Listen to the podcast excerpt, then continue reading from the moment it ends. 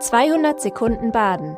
Herzlich willkommen zum Nachrichtenpodcast der Badischen Zeitung. Die Nachrichten am Freitag, dem 5. Mai. Die Rathausgasse in der Freiburger Innenstadt soll attraktiver werden. Der Lokalverein Innenstadt plädiert für eine neue Pflasterung, einen Brunnen mit Blumenstele und Sitzgelegenheit sowie Deko über der Straße. Auch Kanäle und Leitungen müssten saniert werden. Bauarbeiten würden aber bis zu zweieinhalb Jahre für Behinderungen in einer Gasse sorgen, für die es jetzt schon schwierig ist. Momentan stehen dort sechs Läden leer. Ob die restlichen Geschäfte die Bauzeit überleben würden, ist fraglich. Möglicherweise wird deshalb erstmal der Straßenbelag angegangen, die Leitungen im Boden würden dann Jahre später folgen.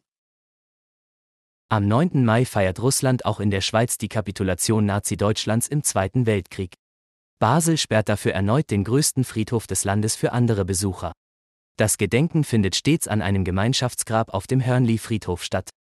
Nachdem es 2022 Kritik an der Veranstaltung und große Sicherheitsvorkehrungen gab, hatte der Kanton für dieses Jahr um Absage gebeten.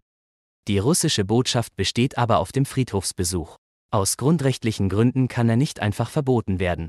Jegliche, auch symbolhafte Bezugnahme auf den Krieg gegen die Ukraine soll unterbleiben. Die Öffentlichkeit wird ausgeschlossen, um die Friedhofsruhe zu schützen. Auf den fünf seit April bewirtschafteten Park-and-Ride-Plätzen wird jetzt kontrolliert. Bisher sind nur Parkberechtigungen überprüft worden, die Personen beim Kauf von Bus- und Bahntickets erhalten können.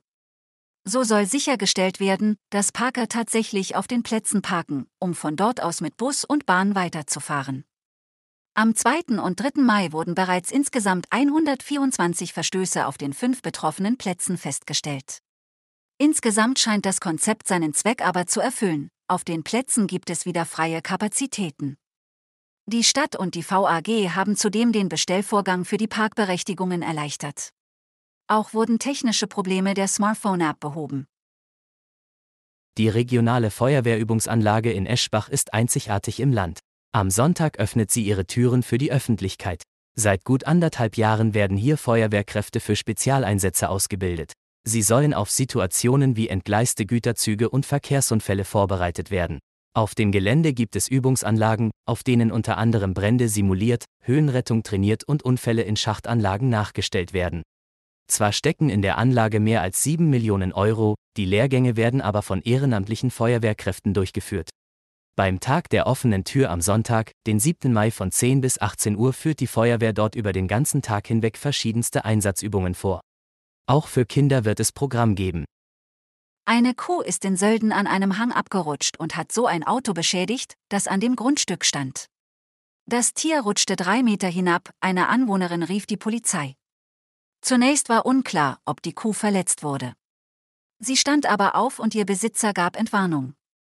Wie genau das Auto beschädigt wurde und wie hoch der entstandene Schaden ist, konnte die Polizei am Donnerstag nicht sagen. Auch sei noch zu klären, wer den Schaden zahlen muss. Das war 200 Sekunden Baden. Immer montags bis freitags ab 6.30 Uhr. Aktuelle Nachrichten rund um die Uhr gibt's auf der Website der Badischen Zeitung badische-zeitung.de.